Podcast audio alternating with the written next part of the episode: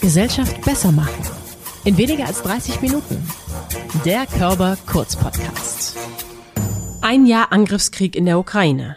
Viele von uns sind bestürzt über den Verlauf des Krieges. Gibt es überhaupt noch Möglichkeiten zu verhandeln? Warum ist ein Waffenstillstand so schwierig zu erreichen? Die Russland- und Sicherheitsexpertin Dr. Sarah Pagung analysiert die Situation und nennt mögliche Ansatzpunkte. Für die Beteiligten, die Gesellschaft und uns alle. Gesellschaft besser machen mit Sarah Pagung. Moin. Hallo.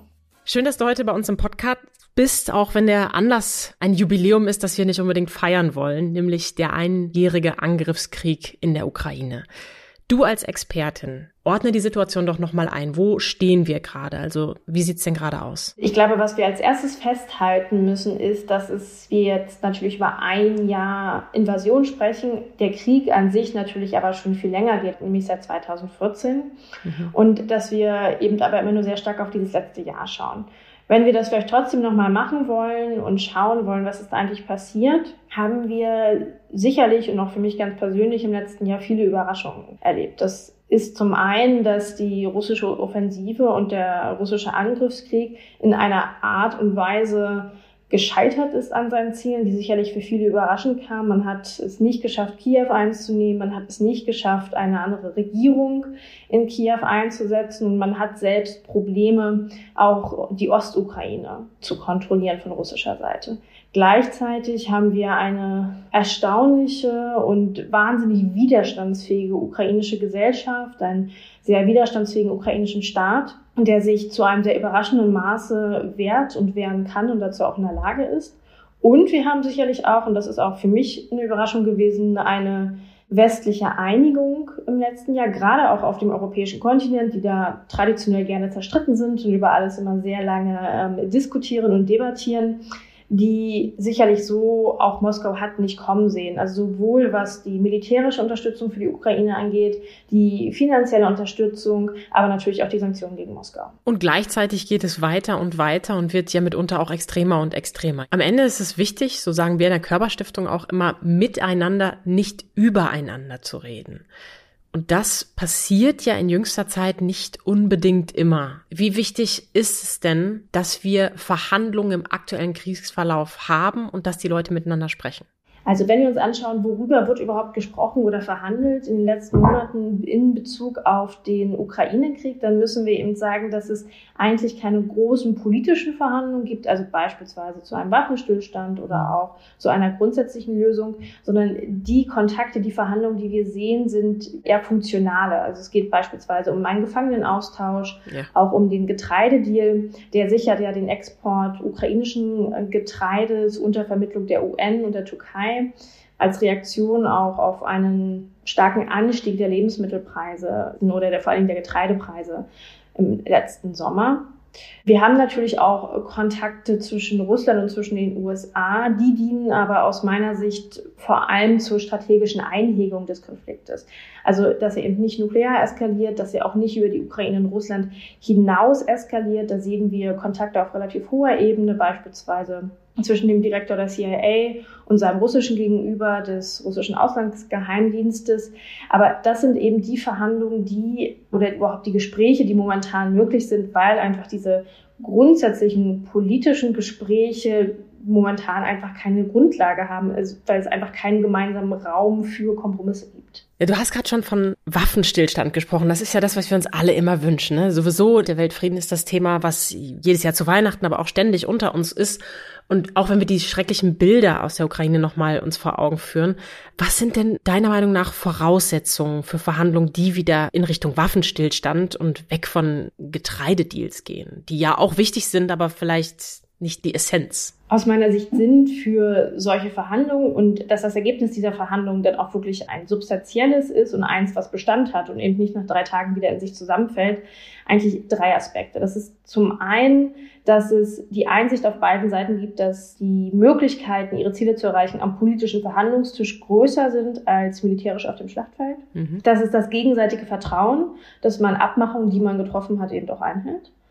Und das ist am Ende auch eine innenpolitische Rückversicherung. Also diejenigen, die verhandeln, diejenigen, die die Macht haben in den kriegführenden Ländern, müssen am Ende auch das Vertrauen haben, dass wenn sie diese Lösung oder diesen, diesen Kompromiss umsetzen, dass sie dann nicht ihre Macht in ihrem eigenen Land verlieren, weil das natürlich auch etwas ist, was dagegen spricht. Und das trifft natürlich auch auf autokratische Staaten nochmal vielleicht ein bisschen anders zu als auf demokratische Staaten.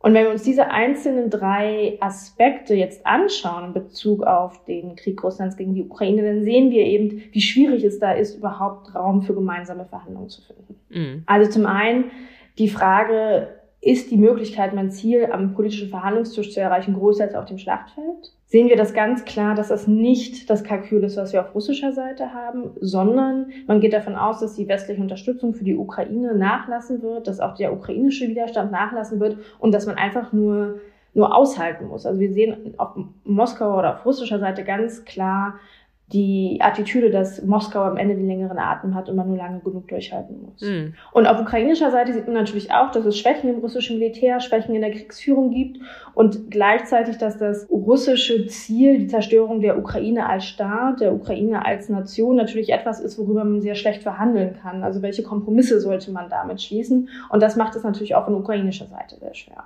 Der zweite Punkt, das gegenseitige Vertrauen, ist natürlich etwas, was besonders erschüttert ist. Also ja. wenn wir uns anschauen, in welchem Ausmaß und auch in welcher Dreistigkeit, würde ich sagen, Russland in den letzten Jahren gelogen hat. Also wir erinnern uns, vor einem Jahr, kurz vor dem erneuten Kriegsbeginn, haben alle russischen Offiziellen Stein auf Bein geschworen, dass keine Invasion bevorsteht. Mhm. Wie soll natürlich da ein Vertrauen auf ukrainischer Seite entstehen, dass Abmachungen, die getroffen werden, auch tatsächlich eingehalten werden und nicht am Ende nur genutzt werden, um einen einseitigen Vorteil zu erhalten?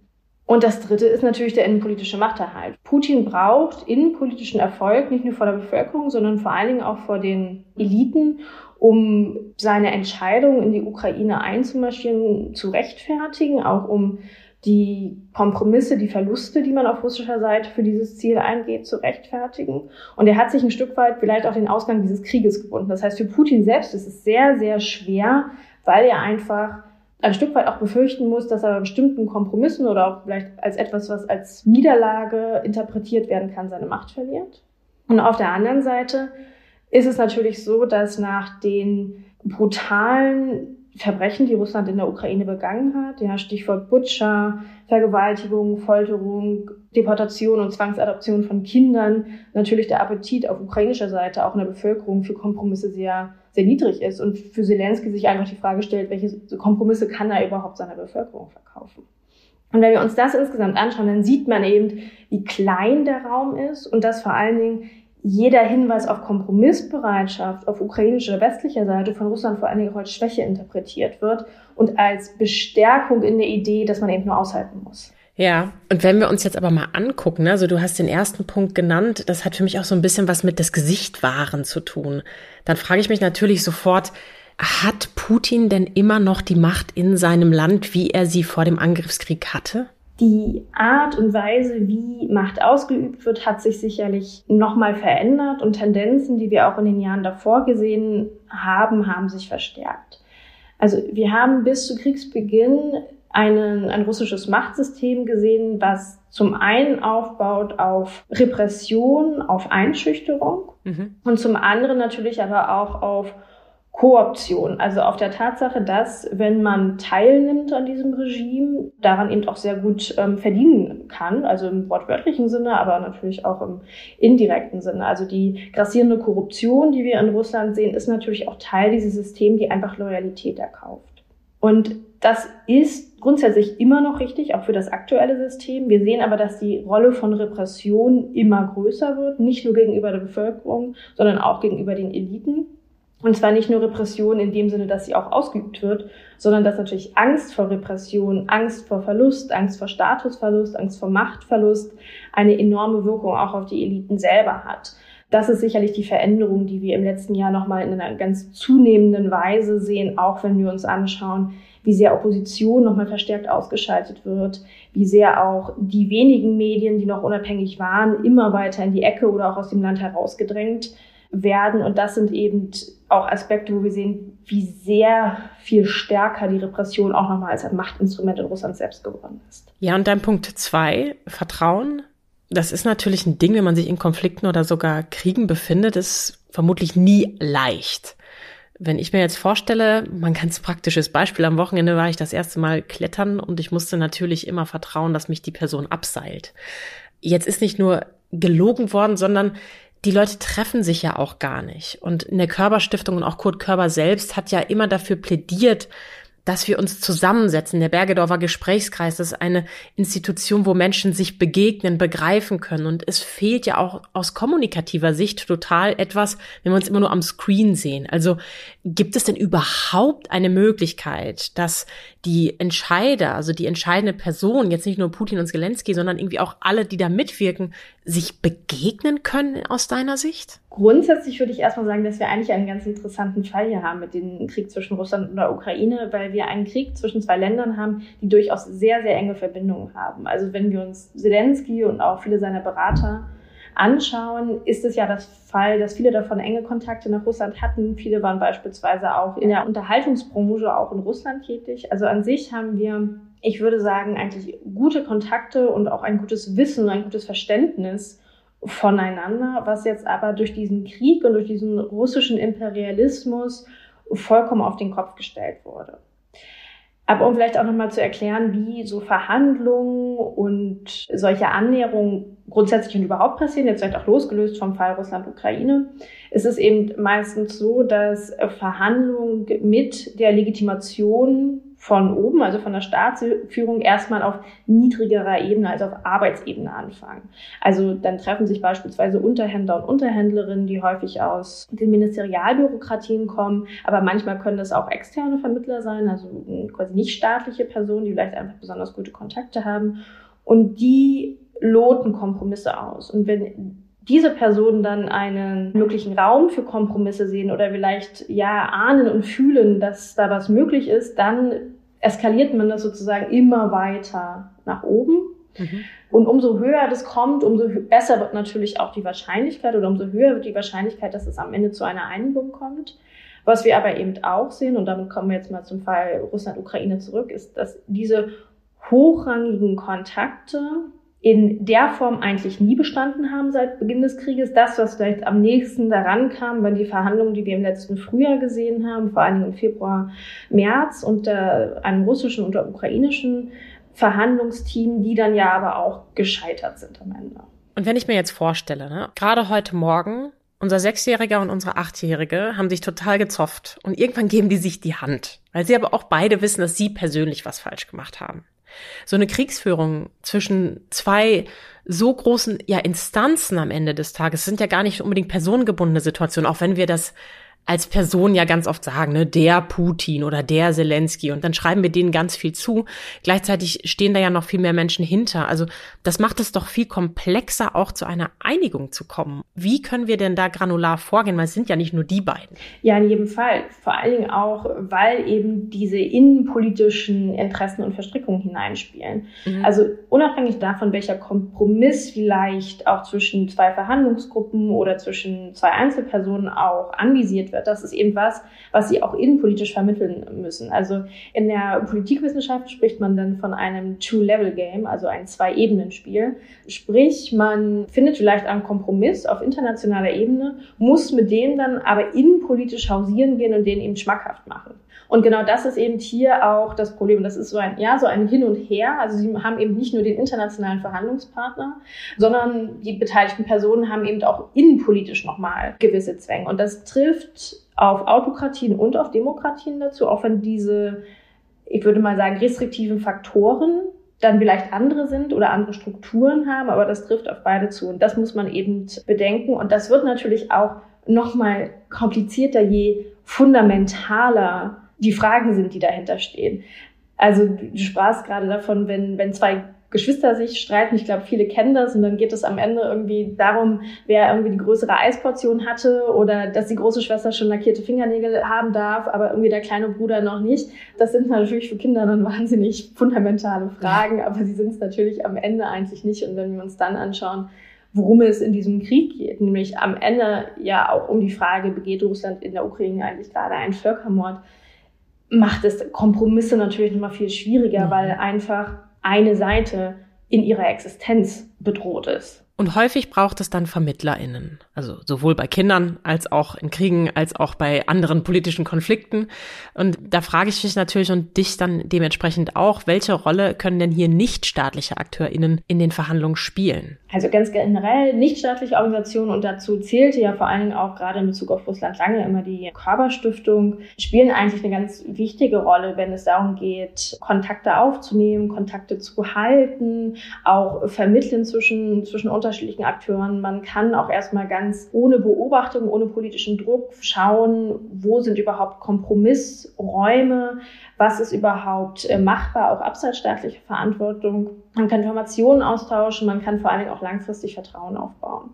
Das ist natürlich unter der Bedingung solch eines Krieges und vor allen Dingen unter der Bedingung dieser Art des russischen Staates. Also einen durch und durch autoritären Staat, der massiv repressiv und brutal nach innen ist und nochmal deutlich brutaler nach außen enorm schwer und vor allen Dingen mit einem System, was sich nach außen ja auch immer weiter abschließt und wo offene, einigermaßen ehrliche Gespräche in der Form eigentlich kaum noch möglich sind.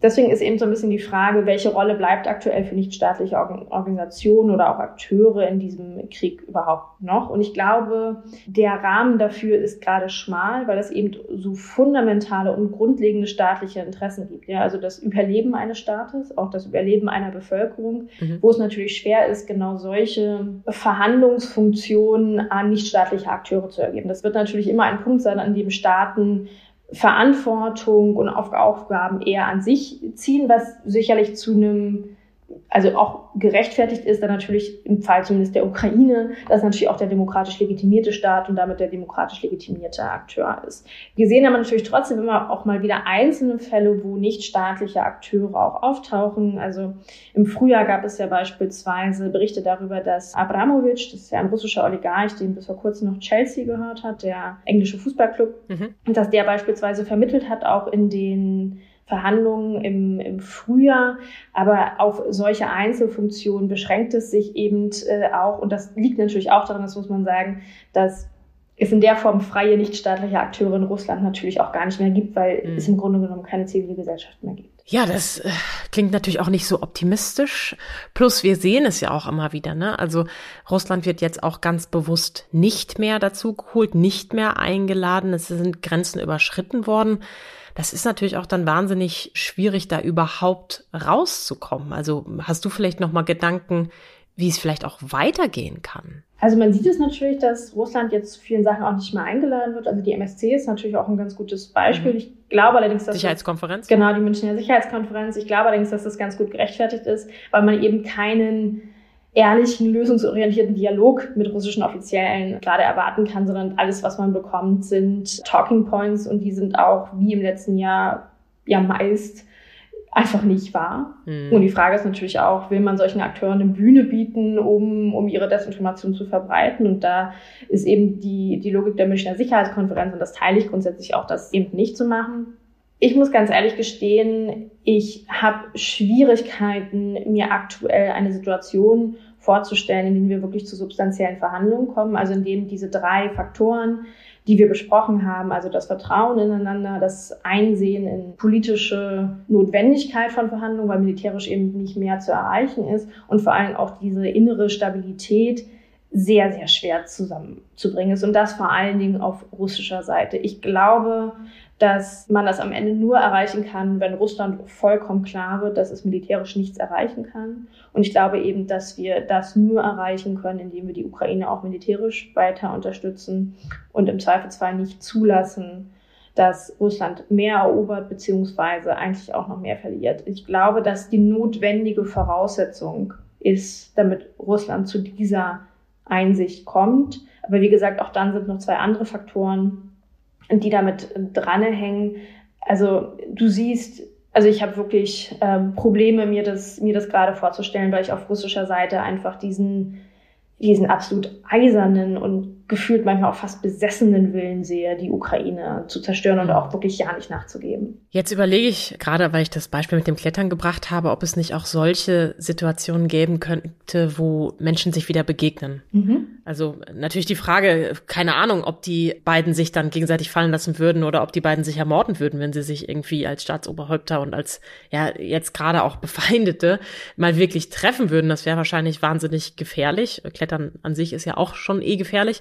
Aber mal Spaß beiseite, gibt es nicht vielleicht auch so soziale Zusammenkünfte? Ne? Also wie oft haben wir es, dass dann Menschen zu anderen Menschen auf Anwesen eingeladen werden, die sich einfach mal begegnen können, vielleicht auch Gemeinsamkeiten feststellen können. Natürlich, manchmal ist es der gemeinsame Feind, wo dann plötzlich ehemalige Feinde zu Verbündeten werden. Aber gäbe es da eine Möglichkeit, vielleicht auch da wieder Vermittlungsmenschen zu finden, also die Verbindung dann doch zu stärken, zumindest zu Teilbereichen? Also ich glaube, dass es diese Möglichkeit gibt, vor allen Dingen, wenn wir uns russische Oppositionen anschauen und vor allen Dingen auch die wachsende russische Diaspora. Also es haben ja im letzten Jahr viele, viele Menschen Russland verlassen, weil sie mit dem Krieg nicht einverstanden waren, weil sie Repressionen fürchten mhm. und auch beispielsweise vor der Mobilisierung geflohen sind. Wir haben auch eine wachsende, ich würde sagen, außer des, außerhalb des Landes befindliche Opposition. Ich glaube, dass, es, dass wir durchaus gut beraten daran sind, uns mit diesen Menschen zu vernetzen, uns mit diesen Menschen zu unterhalten. Darüber hinaus in den russischen Staat hinein glaube ich, dass es vielleicht nicht vergebens ist, das zu versuchen, aber wir sollten uns mhm. über eins bewusst sein. Wenn du in Russland Karriere machen willst, in einem Ministerium, beispielsweise oder woanders, ist es gar nicht unbedingt deine Kompetenz, die dort eine Rolle spielt, sondern deine absolute Loyalität gegenüber deinem Vorgesetzten mhm. und gegenüber dem System. Das heißt, nicht die Person kommt in diesem System voran, die vielleicht eine gute Idee hat oder die Probleme erkennt und dann Lösungsvorschläge macht, sondern die, die absolut loyal zu ihrem Vorgesetzten ist und wie gesagt auch zu diesem System. Und dann verhindert dieses, dieses System ja, dass genau diese Menschen, zu denen man vielleicht Kontakt suchen würde, dass die auch nur vom, von Ausstieg haben. Ganz im Gegenteil, Personen, die Kontakt ins Ausland haben, sind ja gerade die, die sehr skeptisch beäugt werden, beziehungsweise mhm. teilweise auch von Repressionen betroffen sind. Das heißt beispielsweise, wenn man als als Stiftung, als NGO, das betrifft ja gerade sehr viele Akteure, die eigentlich Projekte in Russland hatten oder haben wo man in zunehmendem Maße ja auch schon über die letzten vielleicht 10, 15 Jahre feststellt, dass diese Projekte eigentlich Risiken für diese Leute sind, weil sie dann in ihrer physischen oder sozialen Sicherheit bedroht sind. Mhm. Und das sind natürlich Faktoren, die machen es wahnsinnig schwer und deswegen und ich weiß, dass das natürlich was ist, was, was Kurt Körber das Herz brechen würde und was, äh, was es für viele Nichtregierungsorganisationen, für viele NGOs, auch für viele Stiftungen, ganz besonders für die Körperstiftung natürlich immer wieder schwer macht. Aber ich glaube, wir tun gut daran, uns ein realistisches Bild von den aktuellen Möglichkeiten zu haben. Was nicht heißt, dass man es nicht versuchen soll, ja. aber nicht zu glauben, dass da gerade, um ehrlich zu sein, wahnsinnig viel zu holen, weil das glaube ich ehrlich gesagt nicht. Absolut. Ich meine, Dialog ist auch niemals voraussetzungslos. Es hat immer die Bedingung, dass beide oder dass alle Parteien wirklich ein ernsthaftes Interesse auch an dem Austausch und an einer Verhandlung haben. Und wenn das nicht gegeben ist, dann brauchen wir es gar nicht anfangen. Wir brauchen außerdem ja auch einen geschützten Raum. Du hast es gerade nochmal gesagt, da können wir uns auch aktuell einfach gar nicht sicher sein. Ich hatte ehrlicherweise einfach Michael Gorbatschow und Helmut Kohl so ein bisschen ja. im Kopf, die damals die Wiedervereinigung etwas entspannter bei Michael Gorbatschow in der Heimat verhandelt haben. Aber ich bin eben auch keine Expertin, du hingegen schon. Und das wäre jetzt natürlich auch nochmal ein spannender Punkt. Also die Rolle von ExpertInnen in unserer Gesellschaft. Welche Chancen und Risiken birgen die? Also ich glaube erstmal, und das glaube ich, haben viele im letzten Jahr beobachtet oder vielleicht auch schon in den Jahren davor mit Corona, mit Klimakrise, ist, dass Expertinnen viel, viel präsenter werden in der Gesellschaft. In jeder mhm. Talkshow sitzen Expertinnen und Experten. Absolut. Und das kommt natürlich einfach davon, dass wir als Gesellschaft oder als Menschheit mittlerweile so viel Wissen angehäuft haben, dass wir die einfach brauchen. Also ich kann dir natürlich Fragen zu Russland beantworten, aber wenn du mir schon Fragen zu Brasilien stellst, dann bin ich leider auch schon raus und kann dir keine mhm. richtig sinnvollen Antworten mal geben, mal, mal ganz abgesehen von irgendwelchen anderen Wissenschaftsbereichen. Und ich glaube, das ist genau diese Lücke, die man füllt. Und ich glaube, dass das eben auch ein großer Mehrwert ist, weil wir die Möglichkeit haben, dadurch Wissen in die Debatte einzuspeisen, eine informiertere Debatte zu führen. Ja. Und auch zu versuchen, Politik eher auszurichten an dem Wissen, was wir haben und das Wissen, was, was wir einfach schon erreicht haben, auch für Politik zu nutzen und dann bessere Politikentscheidungen treffen zu können. Es gibt natürlich aber auch, und ich glaube, das, das wird klar nach drei Jahren Corona, nach jetzt einem Jahr erneuten Krieg, nach Klimakrise, dass hm. das auch gewisse Risiken birgt. Denn natürlich ist die Grenze zwischen ja, evidenzbasierte Analyse und Meinung natürlich auch fließend und das trifft natürlich auch auf mich zu. Also wenn du genau die gleichen Fragen, die du eben gestellt hast, einem anderen stellen würdest, würdest du zumindest ein bisschen andere Antworten vielleicht bekommen. Und es ist natürlich auch, und ich glaube, das sehen wir vor allen Dingen in der Klimakrise, Experten und Expertinnen nach ihrer Meinung zu fragen, ist natürlich kein Ersatz für einen politischen Aushandlungsprozess. Also die Entscheidung über das, was am Ende gemacht werden muss, ist eine politische und sie ist in Demokratien natürlich eine demokratisch legitimierte, der eine offene Debatte vorausgeht. Und das ist was, das können Experten und Expertinnen einfach nicht wegnehmen oder nicht, nicht, nicht umgehen. Und dann hilft es auch nicht, wenn wir irgendwie den Experten A mit der einen Meinung gegen die Expertin B mit der anderen Meinung antreten lassen, sondern die Entscheidung ist am Ende eine politische. Und ich glaube, da sollten wir uns am Ende auch nicht vordrücken. Und das betrifft genauso die Frage, wie liefern wir jetzt Leopard 2 Panzer oder nicht? Oder wie machen wir das jetzt mit dem CO2-Abgashandel? Und genauso wie äh, machen wir jetzt eine Zero-Covid-Politik ähm, oder nicht? Und das ist am Ende eine politische, das heißt eben auch in Demokratien, demokratisch von uns allen zusammen getroffene Entscheidung. Und ich glaube, das müssen wir uns bewusst sein. Du hattest ganz am Anfang angesprochen, dass ja überall in Talkshows jetzt auch schon ExpertInnen zu Gast sind. Und dann ist natürlich auch immer die Frage, wer ist diese Person? Du hast gerade von evidenzbasierten Fakten und, und Wissensinputs auch gesprochen. Wie kann ich denn jetzt als einzelner Mensch noch etwas tun? Also ich meine, an der Stelle könnte ich mir wahrscheinlich überlegen, welche Talkshow schaue ich mir an? Was ist das Medium meiner Wahl? Und ja, aus welchem Land kommt vielleicht auch die Berichterstattung? Und vielleicht gucke ich auch mal, wie in anderen Ländern die Berichterstattung folgt oder lass es mir von ExpertInnen wie dir erklären. Aber ich meine, nach einem Jahr, wir haben gerade Erdbeben in Italien, dann äh, fliegt da irgendwo so ein chinesischer Ballon. Also es gibt ja wahnsinnig viele Themen, die uns gerade beschäftigen. Was können wir als Individuum gerade vielleicht auch beitragen? Also ich glaube, du schilderst ein ganz, ganz richtiges Dilemma, was uns alle betrifft, dass es sehr, sehr viele Dinge gibt, die alle sehr wichtig sind. Also man könnte zum Beispiel auch noch die Proteste im Iran hinzuzählen und dass wir einfach ja. merken, dass unsere politische Aufmerksamkeit dafür eigentlich gar nicht reicht. Und ich glaube, das ist zu einem gewissen Maße auch menschlich und verständlich, weil gut, ich beschäftige mich jetzt irgendwie den lieben langen Tag mit Außenpolitik. Die meisten Menschen in Deutschland machen das aus gutem Grund äh, nicht. Für die sind natürlich auch nochmal ganz andere Sachen relevant. Ich glaube, dass wir auf zwei Sachen vielleicht schauen müssen. Also was sind Dinge, wo wir einen, einen Unterschied machen können, vielleicht auch als Land. Und, und ich glaube, das ist etwas, was mir auch mit Blick auf das letzte Jahr wichtig ist, auch immer zu schauen, welche Rolle spielt eigentlich Empathie und, und welche Rolle spielt auch Persönliches in Politik. Also weil Gefühle natürlich auch zum Teil aus gutem Grund sehr verpönt sind häufig in der Politik, aber ich glaube gerade wenn wir uns solche Kriege wie in der Ukraine anschauen, ist glaube ich eine ganz grundsätzliche Empathie für, für andere Menschen, auch in anderen Ländern, glaube ich, eine ganz, eine ganz gute Guideline, ein ganz guter Leitsatz, um irgendwie da durchzuschauen.